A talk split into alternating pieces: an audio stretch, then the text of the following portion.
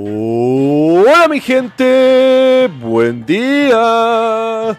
Bienvenidos a otro episodio de Mañanas con Leo. Soy su anfitrión, Leo. Martes 4 de septiembre. Qué buen día es para levantarse y estar comenzando felizmente el día. O simplemente estar comenzándolo, porque no todos los días van a ser alegres, llenos de energía, y no hay nada malo en eso.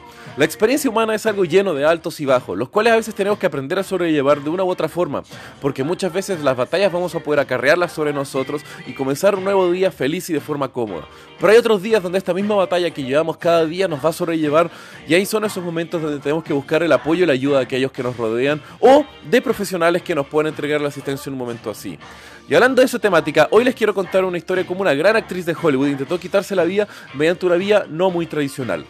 Me imagino que prácticamente todos, pero tampoco quiero asumir, conocemos quién es Angelina Jolie. Gran estrella de Hollywood, eh, historial de estar casada con distintos actores, famosa por roles como en películas como Girl Interrupted, Changeling de Clint Eastwood, Gia y muchas otras. Al igual por haber adoptado tantos hijos e hijas de Myanmar que ahora ella podría armar un equipo de fútbol mixto con los suplentes y el equipo técnico más o menos. Pero lo que no mucha gente sabe es que Angelina Jolie ha estado batallando por muchos años temas fuertes de salud mental, emocional y estabilidad psicológica. Esto muchas veces se debe a que eh, Jolie es hija de otro actor llamado John Voight, el cual abandona a ella y a su madre cuando solamente tenía un año, comenzando una serie de traumas emocionales que ella estaba acarreando con todos sus años, al mismo tiempo el haber sido criada en un ambiente altamente fuerte de entretenimiento, del mundo del cine, no siempre se considera uno de los mejores lugares para la crianza de un niño. El tema es de que a mediados de sus años 20, Angelina Jolie se encontraba en ese momento casada con el actor Billy Bob Thornton, el cual tampoco era un gran catalizador para la estabilidad emocional. Esto pues ambos actores tenían un estilo de vida bastante estrafalario, en la cual cada uno acarreaba un collar con muestras de sangre del otro, y al mismo tiempo Angelina Jolie estaba en esa época fascinada con eh, la muerte en la cual ella confesaba que uno de sus sueños era ser directora de una funeraria y al mismo tiempo en su misma boda se casó con una camiseta blanca en la cual tenía el nombre de su marido escrito con su misma sangre. No sé si eso, es algo malo o bueno, no voy a juzgar el amor de otras personas, pero digamos que hay un patrón de inestabilidad emocional en ese tema. El tema es que entonces, hasta el momento, ella aún era una actriz que estaba teniendo un éxito moderado, tirado medio para mal, a través de su carrera.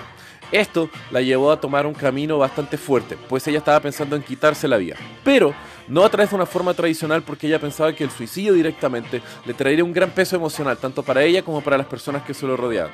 Por lo que comenta en una entrevista a IMDB, Angelina Jolie contrató a un asesino a sueldo para que él asesinara a ella, así tendiendo, quitándose la responsabilidad del suicidio y no generando tanto peso emocional en las personas que lo rodean. Pero el mismo asesino a sueldo, el sicario que ella había contratado, le dice que en el momento él no estaba seguro si es que quería aceptar ese trabajo, por lo que le entrega un mes antes de poder confirmarle si es que iba a realizar o no ese trabajo, por decirlo así.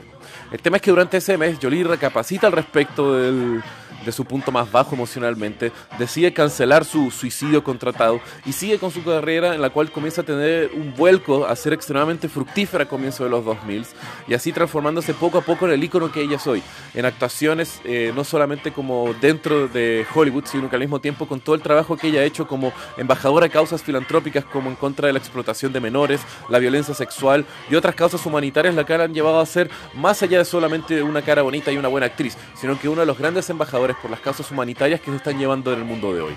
Así que con esa historia de superación, gente, y un curioso método de suicidio que le dio tiempo a poder recapacitar sobre la toma de decisión finales, los dejo.